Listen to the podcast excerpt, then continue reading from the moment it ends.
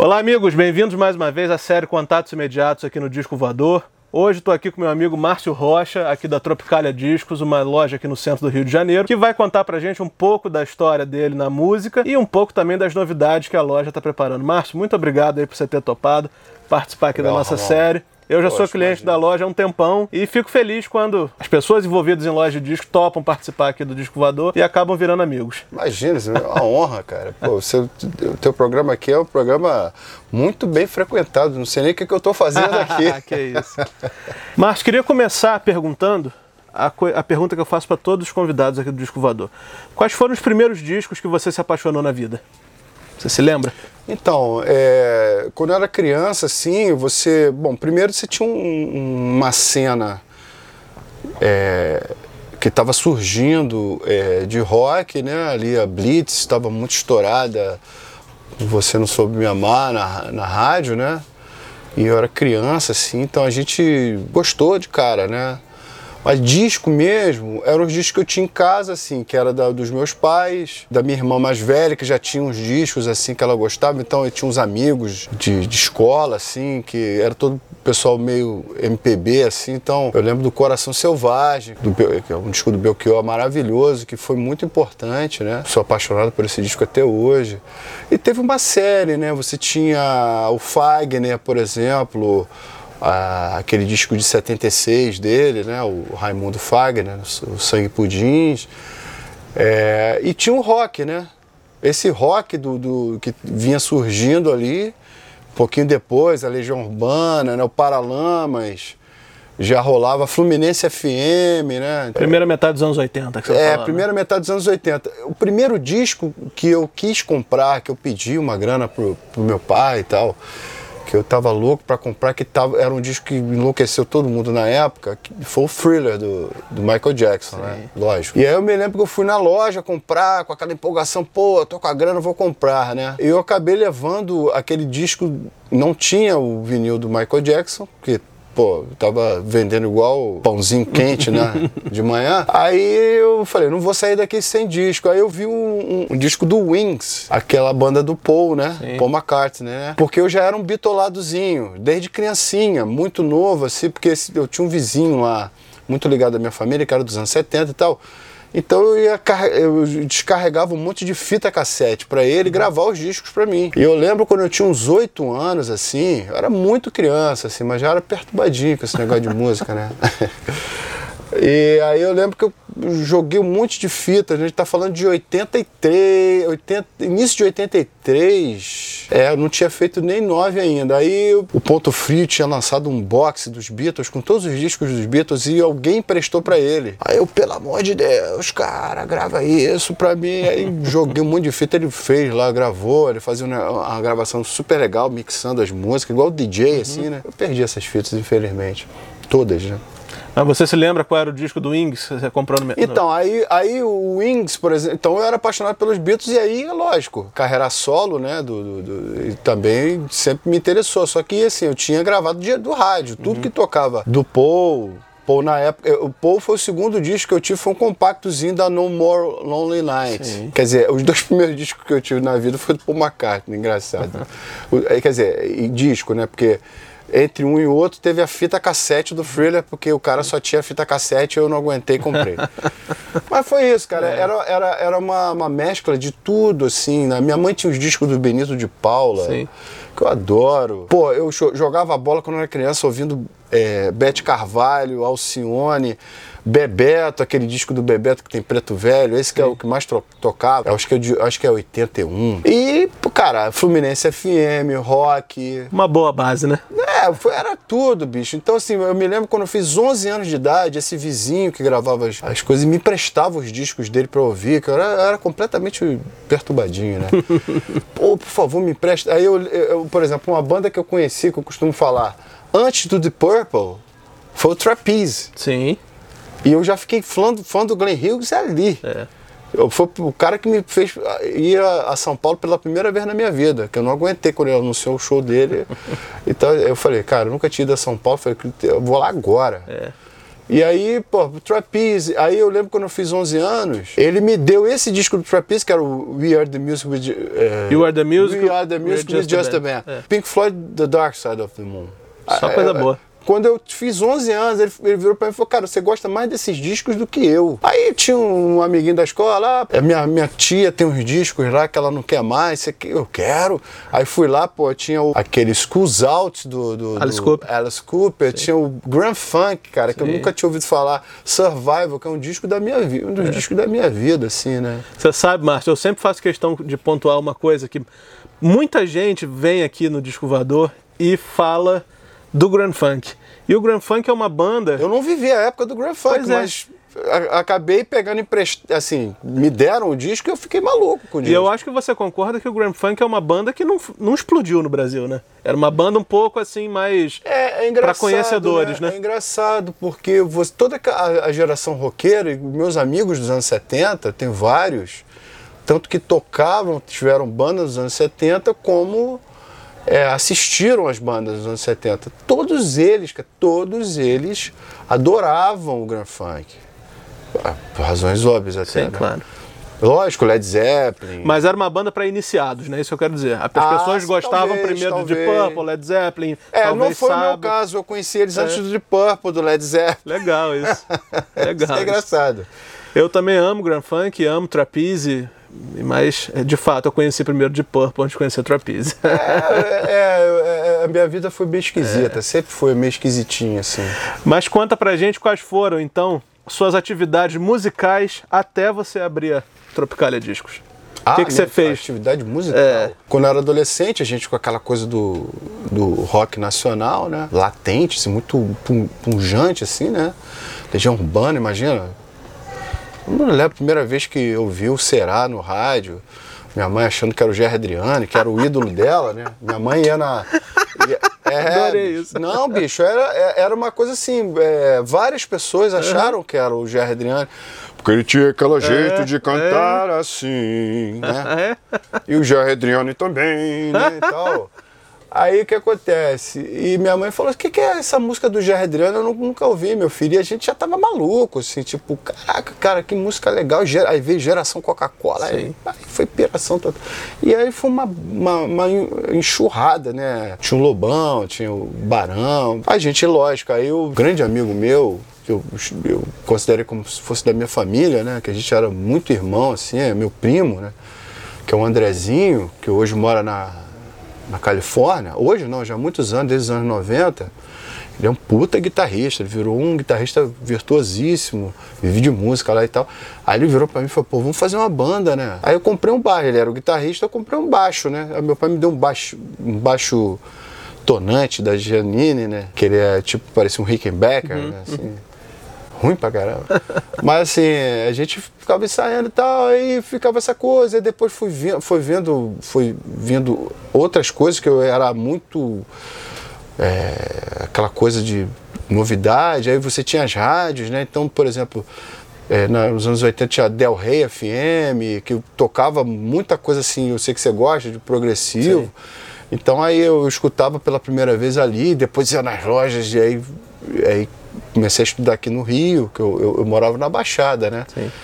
E aí eu comecei a estudar aqui no Rio, na Tijuca, no, no Colégio Militar. Aí, cara, aí tinha Subsom, né? o Maurílio agora faleceu Sim, é. recentemente. É. Pô, que era a loja assim tal. Depois eu vinha pra cidade aqui, ficava correndo sempre, porque eu não tinha grana, né? Eu economizava da, da, da mesada ali, uhum. sei lá, não é nem mesada, do lanchinho. Tudo, da merenda. Da merenda.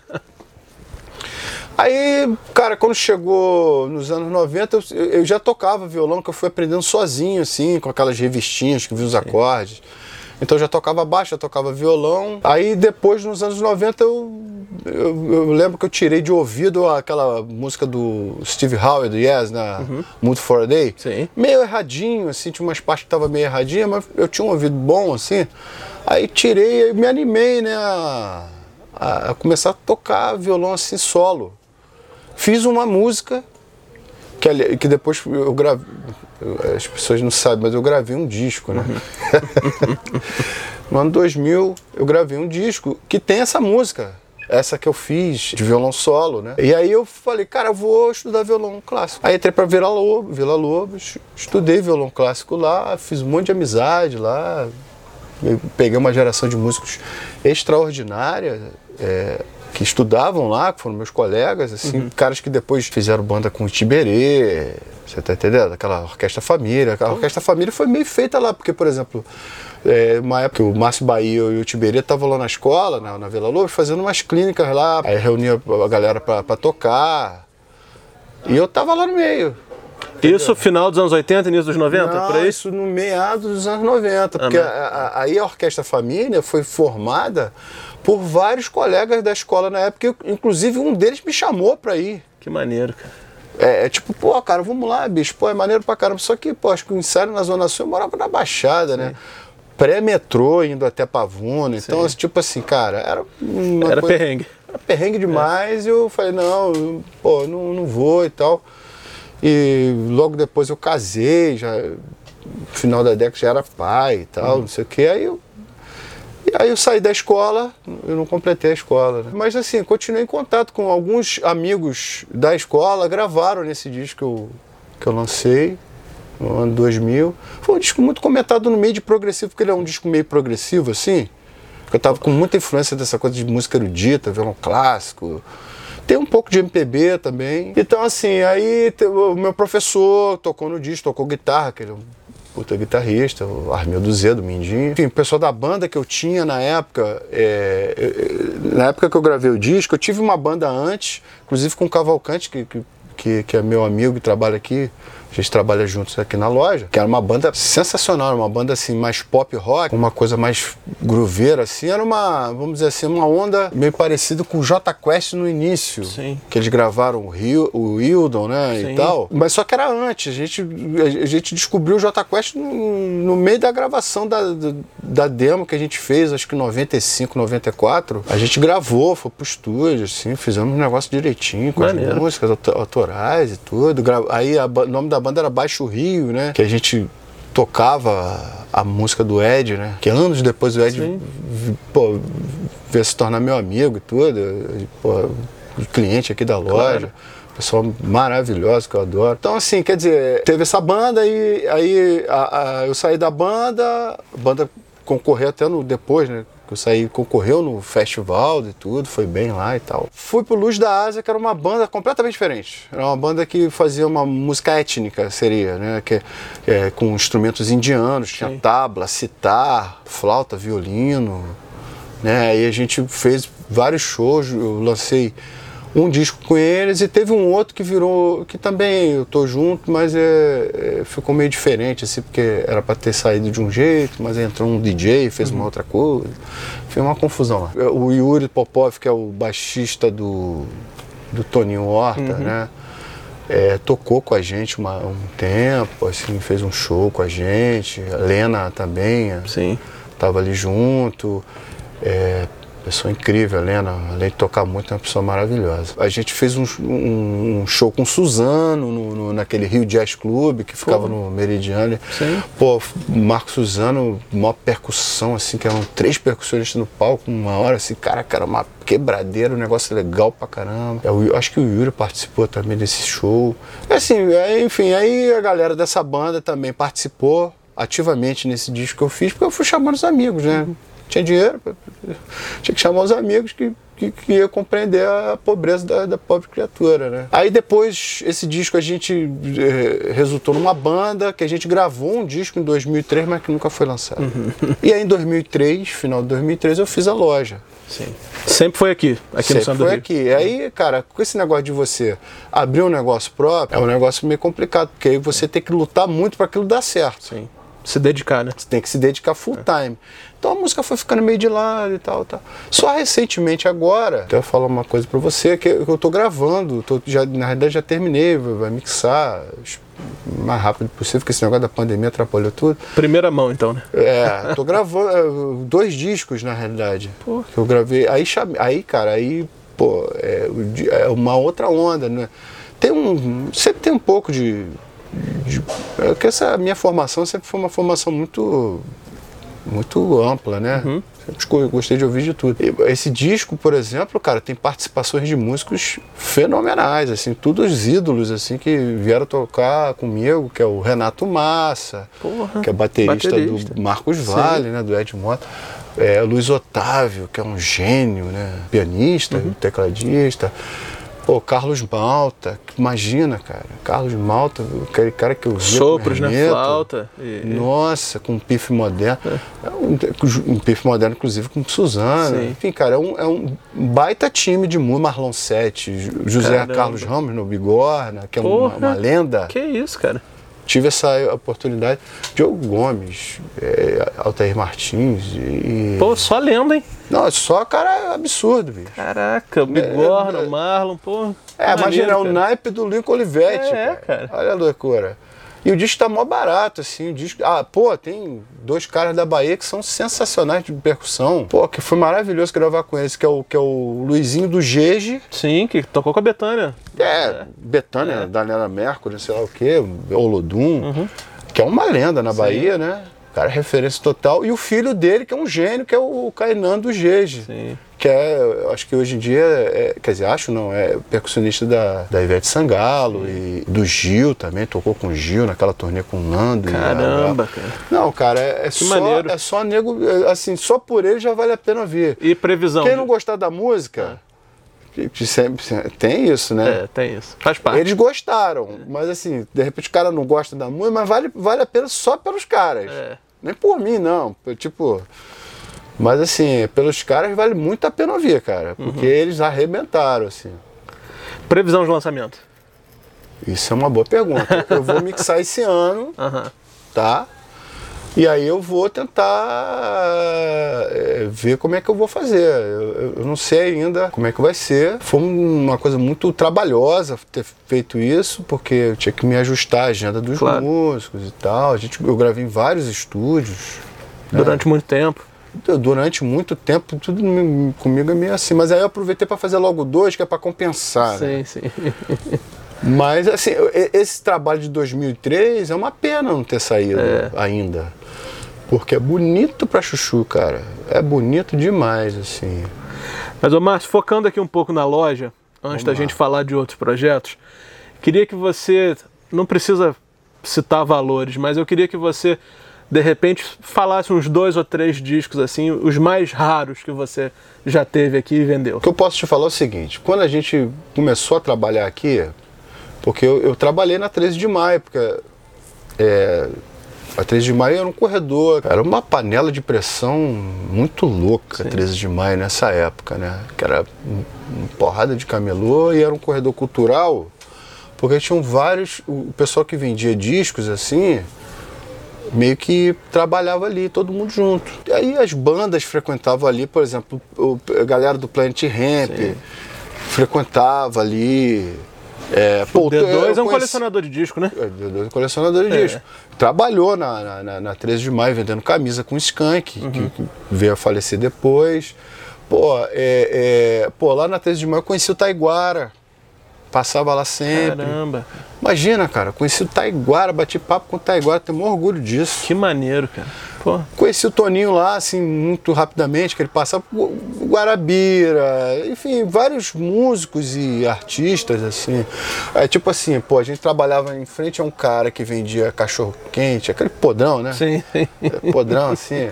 Pô, de repente tava o Mig Neto comendo um podrão lá. É. Tipo... Tranquilão. Tranquilão. Mas, cara, era um maluco. Todo dia você ia chegava lá pra tu ganhar tua grana, vender os discos, não sei o quê. E tal. E lá eu conheci o Bruno. Trabalhei com o Cavalcante lá, a gente já vem dessa parceria já desde essa época. Pô, conheci o Bruno, a gente ficou amigo todos esses anos. Quando chegou em 2003, a gente, eu falei, pô, Bruno, vamos fazer uma loja. Vamos fazer uma loja, cara. Aí, vamos fazer, vamos fazer, fizemos. E o Bruno já, ele já vinha com um trabalho de pesquisa, assim, que o Bruno foi o primeiro cara no Brasil, isso eu, não, eu, eu falo sem sombra de dúvida, foi o primeiro cara a pegar e, e, e pesquisar a música obscura.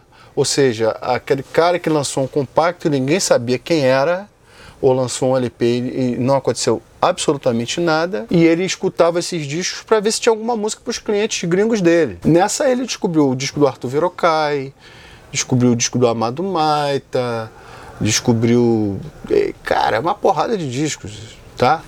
Então, e eu, e eu descobri muita coisa com ele.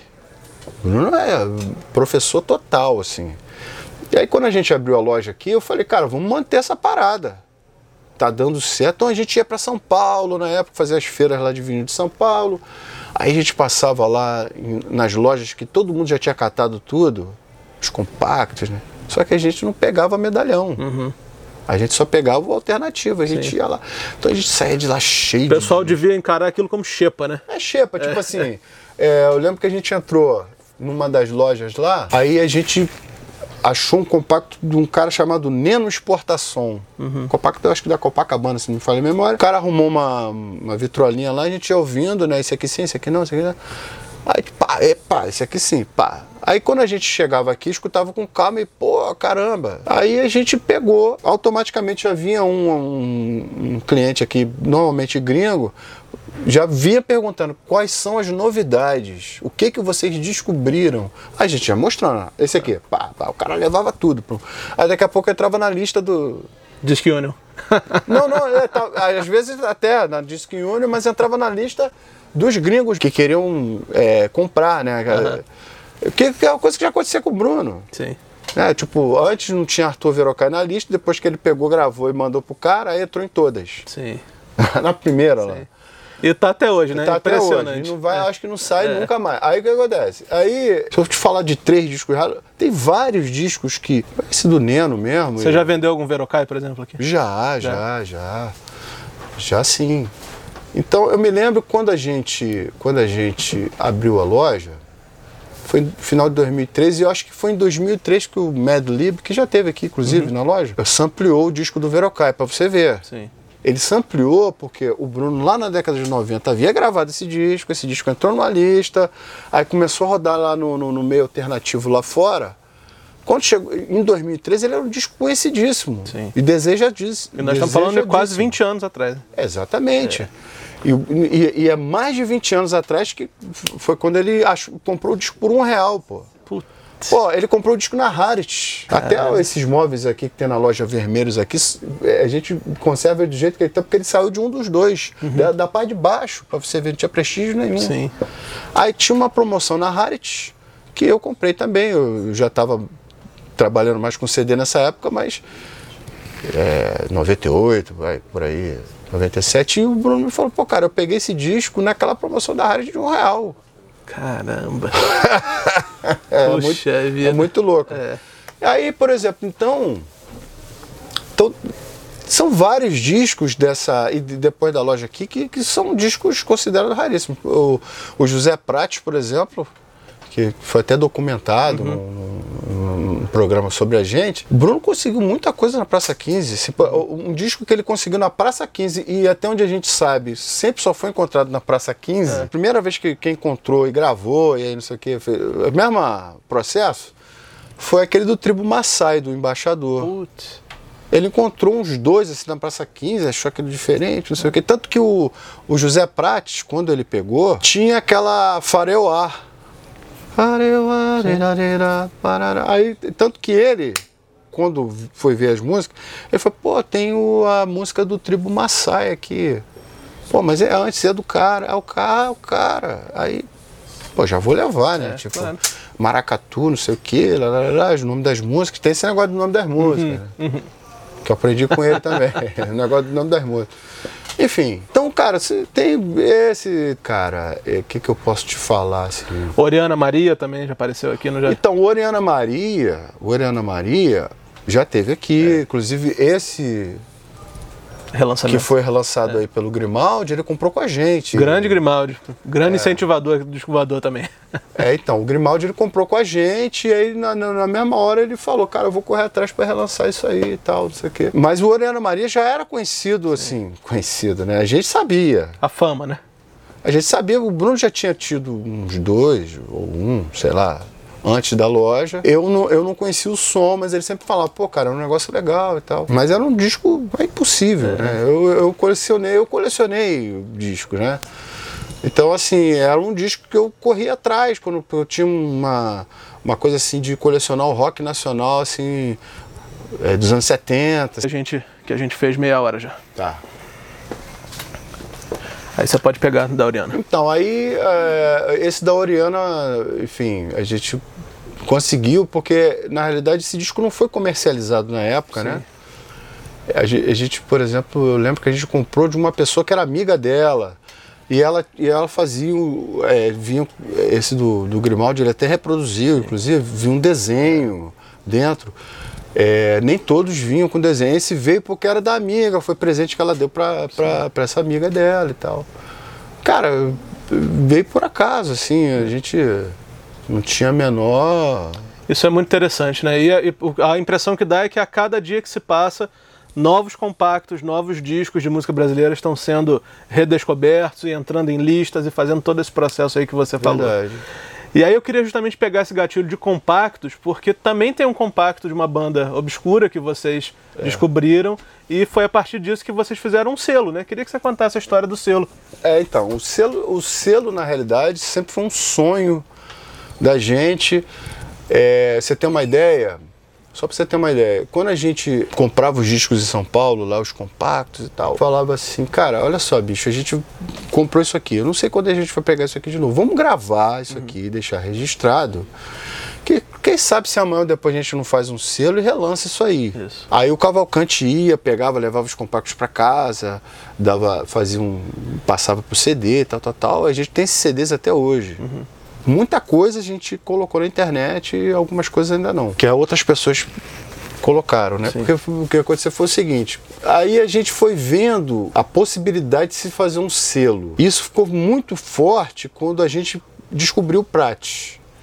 A gente falou, porra, esse é o disco pra gente fazer. Só que a gente descobriu, cara, por meios variados, a dificuldade que se é relançar e quão caro é relançar um disco ou, ou, lançar um disco no Brasil de um artista que é ligado a uma gravadora. Uhum. Você tem uma ideia, um rapaz que esteve aqui quando lançou aquele disco ao vivo do, do Raul, no Festival de Águas Claras, ele contou a epopeia, cara, que ele, que ele teve que verdadeira odisseia grega, assim, para conseguir lançar e gastou uma o cara não ganhou nada. Ele, aquela coisa, ninguém ganha dinheiro pra, fazendo isso, né? uhum. né? Mas, cara, é uma dificuldade absurda. A gente pô, cara, e não é nossa, né? A gente não tem experiência nisso. Então a gente simplesmente foi desanimando, né? Porque é, é, é, é muito leão para matar até você chegar ao negócio. E muito dinheiro também. Então essa parada do, do, do, do selo sempre foi um sonho. Quando o Bruno descobriu esse compacto do Winston, ele não entrou nesse radar. Quer dizer, de alguma forma tava porque a gente sempre teve esse sonho. Mas aí, cara, quando a gente conheceu o Winston por, por uma, uma coisa uma trama do universo, né? Que ele, ele queria vender uns discos e tal. A gente conheceu, aí tem essa história toda. E ele falou, pô, sou eu, Winston, não sei o que e tal. A gente fez um documentário sobre isso, né? O pessoal pode até olhar lá na, no YouTube. Mas esses compactos que a gente gravou lá atrás, com a pretensão quem sabe um dia fazer um selo. Aí a gente viu, cara, não vai fazer selo, né? Então vamos fazer o seguinte, cara, tem esse negócio do YouTube aí, o YouTube já tinha algum tempo já no rolando. Ah, vamos tacar esse negócio no YouTube, cara, para as pessoas ficarem conhecendo, pô. Sim, fazer um canal. Vamos fazer um canal no YouTube. Isso deve ter sido, sei lá, 2006. É, três anos, assim, três, quatro anos, mais ou menos. E o legal disso, interessante disso, é o seguinte: isso que eu acho legal, essa fomentação de, de cultura, né? Que no, no final da história é, é disso que está se falando. Claro. Quando eu. Aí eu fui com meu filho, a gente abriu o canal no YouTube e eu fui dar uma olhada, né, para ver se tinha todo o compacto que a gente que eu fazia um vídeo ou o Bruno fazia um vídeo e botava lá, eu, a gente sempre dava uma pesquisada para ver se tinha alguém com aquilo, para não estar tá repetido. Na realidade, não tinha canal com esse, com esse perfil, né? Uhum. No momento que eu percebi isso, eu falei, cara, vamos sair lançando, cara. Nem, eu já nem olhava mais, tipo, ah, será que tem? Não, eu já nem olhava, isso não vai ter. Pá, aí botava. E a gente também usava isso também para porque a gente às vezes pegava algumas coisas e fazia um leilão, sabe como é que é? Sim. Na internet, aí para botar pro cara ouvir. Uhum. Tinha um, uma dupla função. E nisso foi, a gente foi fazendo os vídeos, fazendo os vídeos, fazendo. E aí começou. Aí a galera, vários caras que hoje têm é, canais no, no, no, no, YouTube, falava, mandava mensagem, pô, que legal esse canal de vocês, pô, não sei o quê, tá, tá, tá. daqui a pouco o cara fazia o dele, ia botando os dias. Então aí começou a fomentar esse negócio, né? A gente acabou virando referência, sem ter essa intenção, a gente era referência para quem já frequentava aqui a loja cara que vinha do Japão, cara que vinha da Europa, um ou outro que vinha dos Estados Unidos, né, mais Europa e Japão. Uhum. A gente já era referência nesse lance para esses caras, uma meia dúzia de, sim, de sim, lojistas sim. e gatos pingados. Quando a gente botou na internet, meio que virou uma referência, assim, de, de, de, ampliou. Né? Ampliou e a loja acabou ficando muito conhecida fora do Brasil por causa disso. Sim. Isso é que é louco. É. E, e teve, teve, tiveram muitos artistas com, com os discos postos lá que perguntaram, acharam que a gente era um selo. Porque, tipo assim, por que, que esse cara tá botando uma música de um compacto que eu gravei em 1972? Uhum. Mas tem um que a gente descobriu assim, que a gente até hoje queria saber quem era, cara. Se alguém souber aí, que estiver assistindo o teu programa, que é o compacto do Tom e Sérgio. Tom e Sérgio. Tom e Sérgio, Vou Sair do Cativeiro. A gente sempre quis saber quem eram esses caras. Que a gente adora esse compacto, esse compacto, inclusive, depois o Joel, que é um amigo nosso brasileiro, paulista, que tinha uma loja, né? não tem mais, felizmente, mas tinha uma loja em Nova York, ele lançou uma coletânea chamada Banana. Joel é o do. Inferno. Joel Stone. É, é isso aí. Do, do tro, Tropical Inferno. É. Tô ligado. falar com sotaque. É, isso aí. É. Então, é amigo nosso, desde a, dessa época que a gente ia a São Paulo para fazer feira, a gente conheceu ele lá. Você está entendendo? Sim. E aí, pouco tempo depois, ninguém lá em São Paulo conhecia esse compacto, aí quando a gente botou no, no YouTube e vendeu o compacto aqui na loja, entrou na lista e os caras começaram a pedir o compacto. Uhum. Aí o uhum. pessoal de São Paulo se ligou. Tanto que depois de um tempo a gente parou de ir para São Paulo, porque aí todo mundo procurava as mesmas coisas que a gente, aí enquanto a gente era exclusivo era bom, é. né? Aí o que acontece? Resumindo a ópera, conhecemos o Winston e aí veio a vontade, reacendeu a vontade de fazer o selo. E aí finalmente a gente conseguiu agora recentemente lançar em CD, a princípio a gente quis fazer um, uma réplica como vinil, né, que eles chamam de mini LP. Mini LP, né, que é o CDzinho como se fosse a capinha de um vinil, uhum. que é muito comum no Japão. Acho que aqui no Brasil não sei se existe algum outro é. antes desse. Acho que não. Acho que não, nunca vi. Mas, enfim, pode existir, a gente nunca sabe, né? Mas eu acho que não. Tanto que o pessoal da, da, grava, da, da fábrica passou um perrengue assim para entender o que que era. Aí quando eles finalmente, finalmente entenderam, a, a gráfica fez. Sim. Demorou, inclusive, por conta disso também. Cara, aí a gente quis fazer isso e a gente vai lançar o vinil, a gente tá vendo. Se vai fazer um crowdfunding ou, ou, ou algo assim. E, e, tem a fábrica nova que vai ser inaugurada aqui no Rio, que são de amigos nossos aqui. Ah, é? Né? E é a fábrica que a gente quer fazer lá. Sim tem uma qualidade, né? Maquinário novo e tal. Então a gente está tá aguardando também a, o processo deles lá, né? E para encerrar, não posso deixar de te perguntar o seguinte: quais são os próximos planos do selo? Mais imediatamente é lançar o disco o em vinil, vinil é. né? E, e, e, aí vocês vão lançar um LP ou vão lançar o, reproduzir o compacto mesmo? Então, não, a gente vai lançar o LP, porque, ah. porque Pode ser até que em algum momento a gente reproduza as capinhas originais dos compactos e lance em compacto. Pode ser. A gente tem, tem, que conversar com o pessoal da banda e tal, mas é possível, né? Fazer uma um trabalho em cima da, da, da capa, né? Porque os compactos são antigos, Sim. então. Mas pode ser. Um não tem capa, né? Um, um último compacto não é, é, porque são cinco compactos que eles fizeram, né? E eles gravaram. É, o que eu entendi é que eles gravaram tudo no mesmo ano. Sim.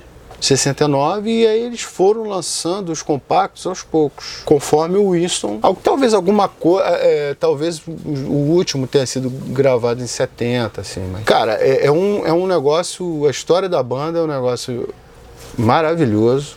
O, o primeiro compacto, que é uma música que é o de 69, que, que é uma música que começa, que começa o, o CD, né, e vai começar o LP, Que é uma coisa que meio, meio Black Sabbath, assim, né? Que ela começa toda meio. Né? Com a distorção, né? Tal. E é antes, né? Sim, sim. É. Isso é que é, que é legal. É. Isso é que é curioso. E é o primeiro compacto. E esse compacto, a capa desse compacto, isso que é uma história legal também. Quem fez a capa, o desenho da capa, foi o Cláudio Roberto, é o baixista que foi do quarteto do Edson Machado. Porra, cara, que. Daquele disco Obras, sabe? Sim. Que voltas que o mundo deu, né? Não, é, e era amigo do, deles, então assim, que é de Niterói, sim, sim. o cara também, acho que ele tá na Suíça uhum. hoje, ele é, é, artista lá, plástico lá. E ele, na época, era baixista do. do... Aquilo. E ele fez aquele desenho, que é um desenho que foi o um desenho. Foi, na realidade, ele é o responsável, né? Uhum. Pelo Bruno ter comprado o compacto na Sim. rua porque foi, foi, quando ele viu o a desenho. Capa, é. Foi aquela ali que foi a ligação. Então ele é Caramba. o principal responsável por tudo isso, né? De certa uhum. forma, né? Que foi a imagem que ele criou que chamou a atenção do Bruno e, e, e, e acabou propiciando toda essa história aí uhum. bacana, né? A gente nem sabia que eles tinham mais quatro compactos. Sim. A gente veio descobrir isso depois. É, então, por exemplo, se a gente for falar de disco raro, uhum certamente esses compactos é. do, do IW Company estão, na, na estão no top 5 dos mais raros do Brasil. Sim. Sem dúvida nenhuma. Porque, cara, é muito, muito raro. Muito raro. Caramba. Eu desconheço alguém que tenha. É, eu vim conhecer também com vocês aqui. Na realidade, na realidade é. assim, eu só conheço uma pessoa que tem, que foi quem comprou esse primeiro compacto, uhum. que aparece no documentário, que é um colecionador amigo nosso, e tem o cara de Niterói que me mandou lá, que ele conseguiu. Ele entrou numa, numa lojinha achou acho que um ou dois compactos. E fora esses dois, eu desconheço alguém que tenha isso, cara. Caramba. Desconheço. Então, assim, esse certamente está no, no, no, top 3 aí do. Se pegar o conjunto de compactos dele, está no top 3 do. Sei lá, junto com Rosa de Sangue do. Sim. Lula Corte, né? Também é uma história muito é, louca, né? É. Tem umas histórias loucas. Tem umas né? histórias loucas. A gente tem que contar, tirar um outro episódio para contar essas histórias, porque assim, são artistas que a gente não vai poder entrevistar por motivos óbvios, já passaram por andar pois de é. cima, sobretudo então, o é, Lula, é, né? Tom e Sérgio, né? É. E aí a gente não depois achar, tem que né? contar, essa, contar essas histórias, cara. É verdade. Márcio. É um prazer, cara. Pô, tô muito feliz que você topou. Pô, feliz Imagina. mesmo que a gente pôde bater esse papo. Tem que trazer o Winston, o, Winston aqui, né? Ué. Vamos, Tamo junto. Vamos, vamos armar aí, isso aí. Vamos armar, vamos armar. Que, que, é importante. Valeu, cara. Obrigado aí. Valeu, valeu, querido.